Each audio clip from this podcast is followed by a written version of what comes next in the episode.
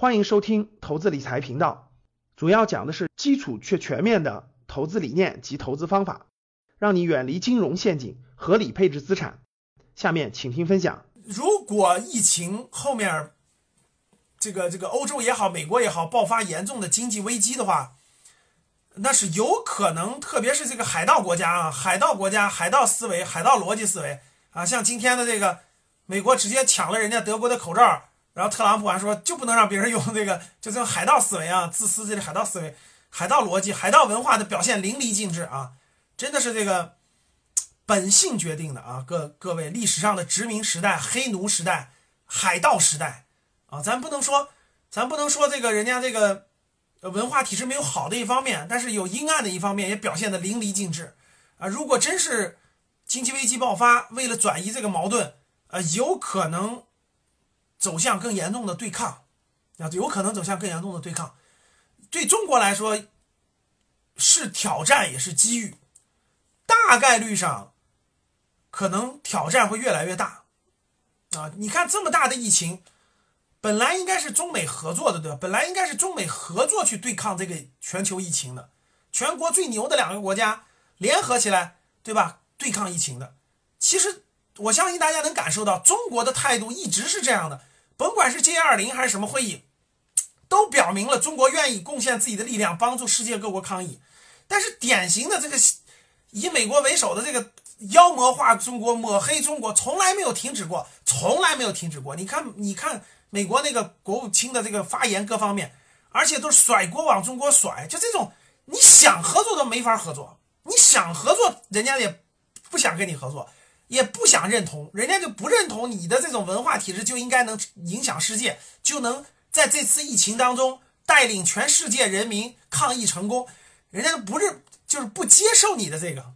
所以呢，这个未来如果演化成经济危机，有可能有更大的冲突，有可能的。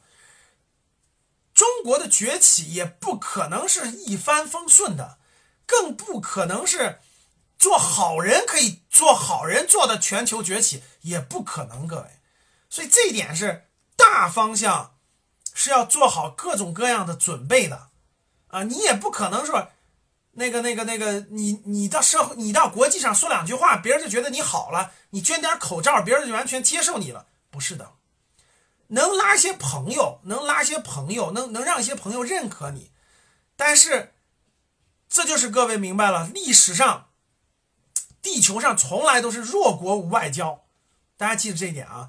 你看那个一九一九一零年、一九一九年的时候，五四运动为什么爆发呀？中国是一战的战胜国呀，但是青岛的权益都收不回来呀。德国青岛权益，人家巴黎和会你连门都进不去啊！人家把青岛的权益给日本，对吧？从德国收回来给日本不还给你，你是战胜国呀，你的发言权都没有，弱国无外交啊！啊，就像今天。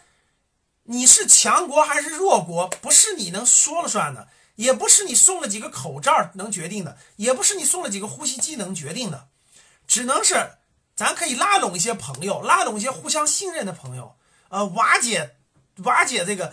其实中国的逻辑不是敌我双方，不是二元结构，叫非敌非非友即敌。其实中国不是这样的，只有西方的那个逻辑是非友即敌，二元结构。你不是我朋友，就是我敌人。啊，你看中国帮助意大利也好，帮助塞尔维亚也好，帮助各个国家也好，慢慢很多国家的认同你。你可以不是我的朋友，但你不要是我的敌人。你至少知道我的善意，啊，所以这个往后走，不是靠你说几句话或你这个那啥的，还是要靠实力的。这个实力表现出来，各位说的最后，说的最后，嗯，不是别的，还是发生真真正正的。冲突的时候，你真的是别人能服你，各位这一点上没有别的可谈的啊。中一定要清晰的、清醒的认识到历史，中国能有过去这么多年的和平稳定，实话实说，各位是朝鲜战争打出来的，是朝鲜战争奠定的根基。中国近代史上没有，只有朝鲜战争御敌于国门之外，没有从一八四零年。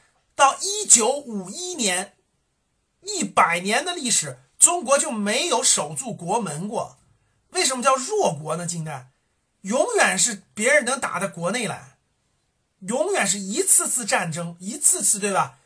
鸦第一次鸦片战争，第二次鸦片战争，甲午战争，零零年联合国八国联军的那个抗日战争，所有的都是别人情况，只有朝鲜战争抵御最强大的这个世界最强大的国家与十八国联军抵御在朝鲜，这就是证明你强大的唯一证明。